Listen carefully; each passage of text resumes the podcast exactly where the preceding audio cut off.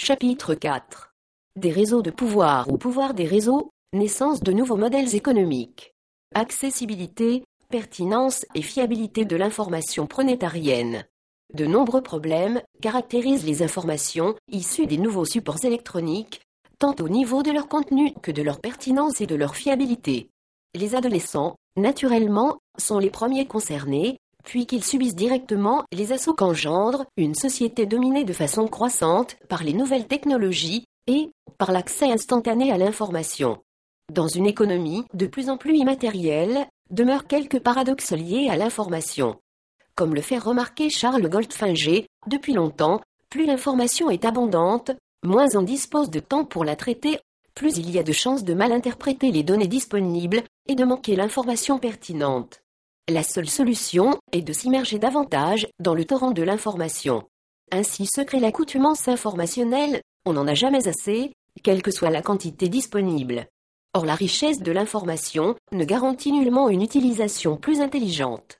Sa prolifération même rend plus ardue l'identification d'éléments pertinents.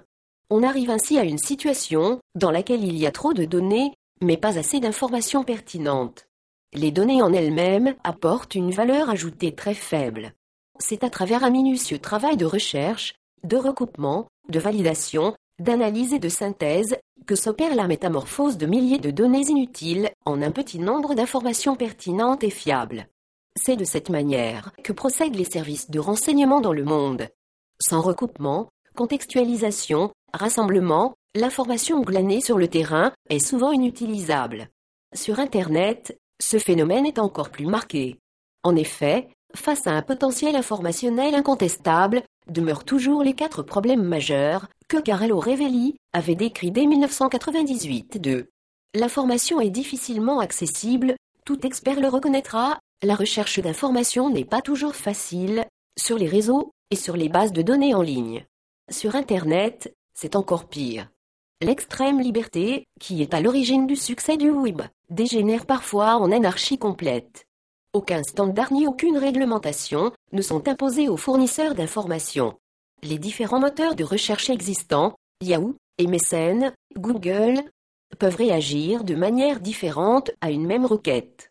Il se peut que 9 moteurs de recherche sur 10 ne trouvent rien et qu'enfin, miraculeusement, le dixième donne un résultat. Parfois, il suffit de formuler à nouveau la requête pour que les autres moteurs fournissent de meilleures solutions. Très souvent, on renonce, convaincu que l'information recherchée n'est pas présente sur la toile. 1. Charles Goldfinger, l'utile et le futile. L'économie de l'immatériel, Odile Jacob, 1994. 2. Carlo Revelli, Intelligence stratégique sur Internet, HOP. Si. En plus de ces problèmes liés à la recherche d'informations sur Internet, il ne faut pas oublier ceux qui sont inhérents à la difficulté d'accès à l'information. Comme le précise justement Jacques Perriot, même si le grand public acquiert progressivement une habileté à employer les méthodes numériques, l'écart entre les potentialités des systèmes numérisés d'information et les compétences des utilisateurs ne s'est pas résorbé au cours des 30 années d'usage, et bien au contraire, il s'est maintenu, sinon accru un. L'utilisation d'Internet et des moteurs de recherche n'est pas forcément simple pour des personnes non averties. L'information est trop abondante, le caractère pléthorique des informations obtenues se vérifie encore plus fréquemment. Il arrive souvent, pour une requête bien précise, que l'on trouve une infinité de résultats. C'est à la fois l'avantage d'Internet et son point faible, car toute requête génère presque toujours trop de ressources.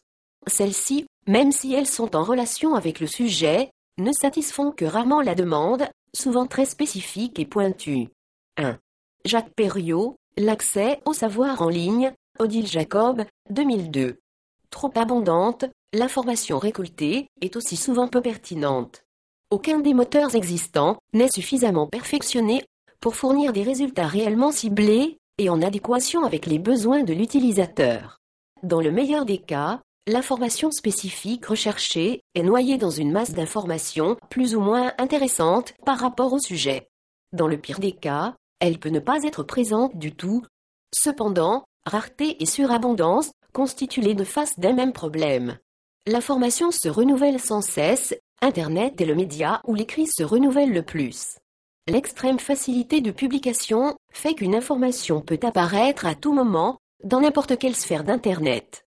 La première difficulté consiste donc à surveiller les évolutions dans un domaine donné. C'est d'autant plus compliqué que l'information récente ne remplace pas toujours l'information datée. En effet, il arrive souvent que différentes versions d'un même document soient publiées à divers endroits sur Internet. Le défi n'est donc pas uniquement de réussir à suivre le rythme des news, mais surtout de ne pas se faire piéger par les informations périmées qui n'ont pas été supprimées. Aucun être humain n'a la capacité de suivre de manière exhaustive et précise l'actualité dans un secteur donné. Avec l'aide des agents intelligents, il pourra tenter d'y parvenir.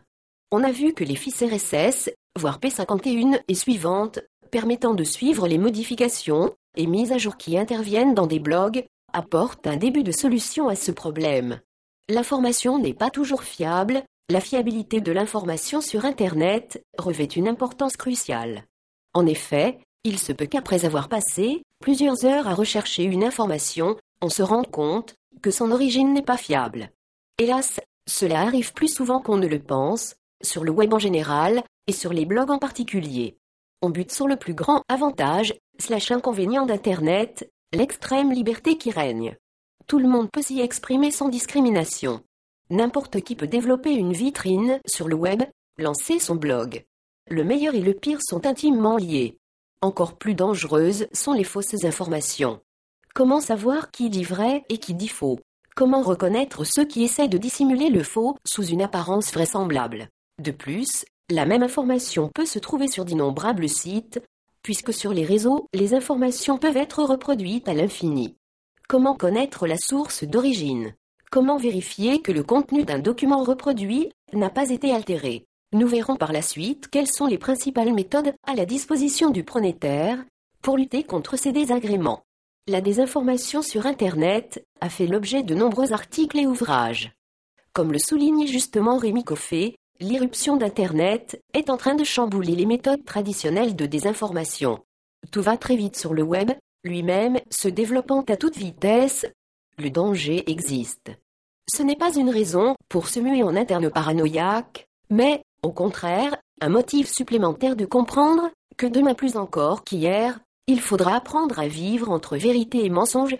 Si la désinformation a de beaux jours devant elle, il ne tient qu'à notre vigilance, à notre réalisme, à notre technicité même, qu'elle ne déborde pas les limites de l'acceptable. 1. Même approche pour Vladimir Volkov, qui était persuadé qu'Internet est en passe de devenir, comme la langue des op, la meilleure chose du monde, et la plus mauvaise, car l'utilisateur, qui est renseigné par son écran, se figure naturellement que les renseignements qu'il reçoit sont objectifs. Loin de là, c'est toujours vers les mêmes sites, les mêmes solutions, les mêmes entreprises que sont dirigées la plupart des surfeurs, qui font rarement l'effort de chercher au-delà d'eux.